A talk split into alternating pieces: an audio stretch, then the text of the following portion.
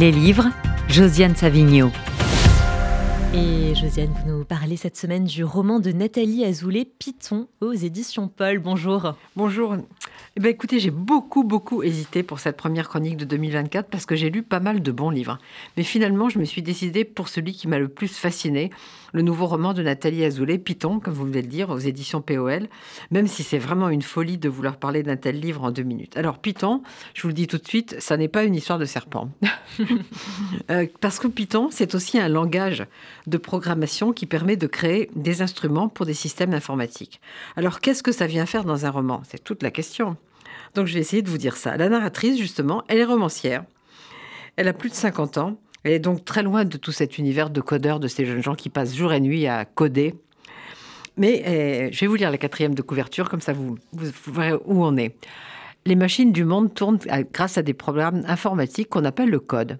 J'ai passé l'âge, mais je veux apprendre à coder. En Python, à cause du nom, mais surtout pour comprendre ce qui se passe sous les doigts des codeurs qui pianotent jour et nuit. Car les codeurs sont optimistes, à défaut d'aimer la vie. Ils aiment le futur, l'avenir commence ici. Très bien. Alors écris un biopic. L'histoire d'un codeur qui fait fortune, ça sera romanesque, les gens aiment ça. Non? Je veux comprendre comment ça marche. Par où commencer? Je ne sais pas. Je me noie. Mais Python m'obsède, alors je m'obstine, je prends des cours, je me faufile parmi des bataillons de geeks Python devient le nom d'une initiation de cette sous-touche de dessin pour mieux voir vivre entre eux les garçons. Mais pas seulement les garçons. Parce que si vous lisez Python, vous allez rencontrer une Chloé, elle a la vingtaine, elle est déjà une codeuse chevronnée, elle va donner à la narratrice ses premières leçons. Alors, moi j'ai un faible pour Margot, qui n'est pas vous apparemment. Non, je ne crois pas. Puisqu'elle est plus vieille que vous. Elle a déjà la trentaine, euh, mais elle vient de la, de la sphère littéraire et c'est intéressant de voir, de comprendre pourquoi elle a basculé vers, euh, vers le code. Alors, dans ce livre, vous allez vous perdre, ça c'est sûr, parce que l'affaire est complexe. Hein. Parfois, je me suis perdue. Il y, a, il y a un garçon qui s'appelle Boris, il est bien pédagogue, mais au bout de son chapitre, j'étais épuisée.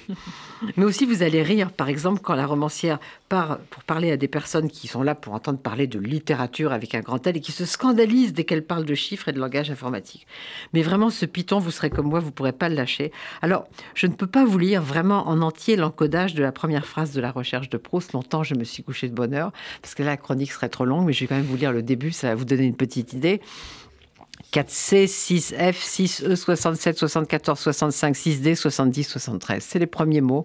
Ça fait bizarre, n'est-ce oui, pas à vos souhaits, j'allais dire. à vos souhaits. Mais vraiment, lisez, lisez Python, ce, ce livre de Nathalie Azoulay. C'est très intelligent, très subtil, très drôle et ça fait penser.